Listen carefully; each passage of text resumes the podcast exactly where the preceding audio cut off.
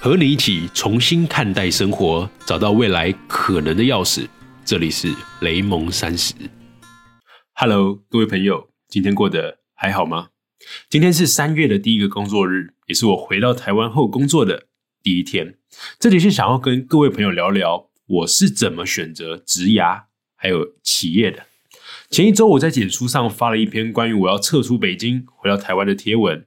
我和我老婆真的很不舍，因为很难过的是，我们十二月才搬入、才整顿好的新家，还没住满一个月，甚至连好好的再见都还没机会说，因为疫情决定撤出北京。这都跟二零一九年三月当时在台南的家突然半夜发生的火灾很像，意外跟变化不断，我们也只好拥抱和面对。虽然嘴巴上都说着拥抱变化。但事实上，心里面还是很难调试的。那么，我是怎么调试的呢？我避免自己陷入沉重心情的方法，就是加把劲去小到下一个阶段的职涯，还有公司，把自己投入在工作上的价值还有意义感。这是我走出悲痛跟难过心境的一种方法。所以，我们今天来谈谈职涯选择，再来谈谈企业选择。我很喜欢的一位职业规划教练古典老师，曾经提出一个车日入模型来解释什么是生涯规划。简单来说，就是把你是谁、你想去哪里、你怎么去这三个经典问题，用了个比喻。换句话说，如果你是一辆车，你认为你是哪一种车？车里面还会有谁呢？你准备开往哪里去？你希望沿途经过什么地方，有什么样的风景？古典老师说，车代表你的自我概念。你认为你会是法拉利、宾士、福斯、卡车，还是自行车呢？身边的人是你做这个决定的重要他人，而准备开往的地方是你这阶段的目标。沿途经过的地方，则是你需要的经历。不过，其实我自己。没有花这么多的时间去研究车子，我觉得这个比喻对我来说有点太抽象、太难以使用了，所以我决定把它白话来说。我认为生涯规划要考虑的三个面向是自我、目标还有路径。好，我先举我自己的例子来供你参考。我相信我当我讲完我自己的例子的时候，你会比较能够把这个模型放在自己的身上去思考自己的职业。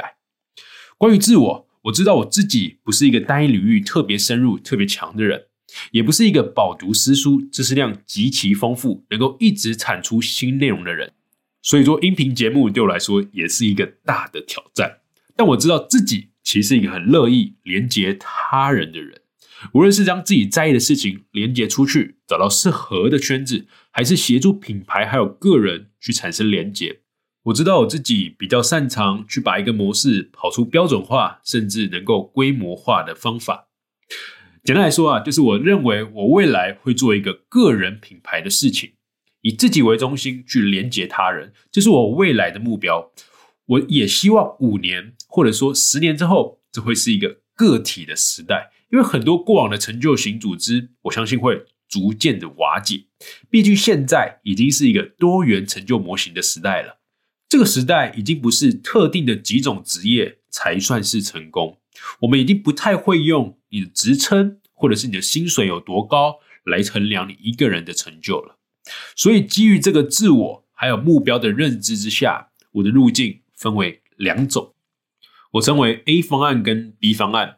A 方案是在和我未来目标想做的事情。非常相似的公司和组织，我参与了这些公司和组织，它会直接协助到我个人的个人品牌，或者是协助我助推这个未来个体时代，像是好 p r e s p l a y 或者是得到以及商业思维学院这几个非常优秀的组织，都是在这个路径上非常不错的选择。而 B 方案则是到一个我未来自己一个人完全不会接触。甚至我参与到这个组织，对我未来目标的事情好像没有这么直接的相关，但它可以增加我的阅历的厚度，或许能够间接的帮助到我未来的目标，但主要还是去扩宽自己的自我认知。B 方案也其实也是我当初为什么想要离开台湾，先到北京的这个决定，到一个我不这么熟悉，几乎所有人都不认识我的环境，从头开始。这其实有点像贾博士所说的 “connect the dots” 这个概念，因为趁自己还年轻，到一个未知、有挑战的领域之中去打磨出另一种作品，这个东西等到你老了回头来看，也比较不会觉得很遗憾。为什么年轻的时候没有做出一些其他疯狂的选择？不过这个概念啊，其实跟我当初高中考大学的时候选了工程科系挺像的。这也是一种 B 方案的思考路径。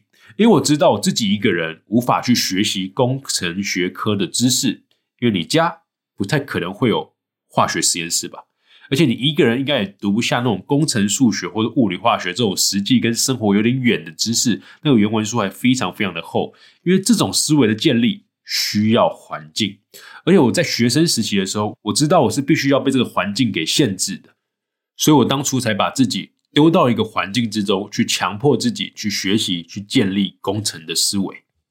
这也是为什么常常会有人来问我：“雷蒙，你怎么常常去选这种人烟罕至的路啊？”确实，这种 B 方案的选择跟你未来的目标没有直接相关的选择，在传统社会的成就积累认定上是一条人烟罕至的路。但其实 B 方案的选择。是基于我的目标和自我模型下的优化策略，因为我清楚我自己的行动力还有自主性，即便有些事情我喜欢的事情，没有人来督促我，我也会自己去做。但我知道我很清楚，有某些事情，如果我真的没有人来督促我，我还真的不太想去做，或者懒得去做，懒得去学习。所以我在我年轻的时候，我认为我应该要多去选这种 B 方案。这是我优化策略下的选择。好，经过我选择职业使用的自我目标路径的这个模型，以及我如何基于自己自我和目标下的了解，提出了自己现阶段的优化策略。那么，你的模型又是怎么规划的呢？我非常想听听看你的分享，相信你也能透过这样子的自我目标路径的模型，去了解自己的职业规划。当然，你也可以分享你怎么样认识自我的，你是怎么样找到目标的。欢迎到我的个人网站找到本期的文章，或者加入脸书社团参与讨论哦。我们下一期见。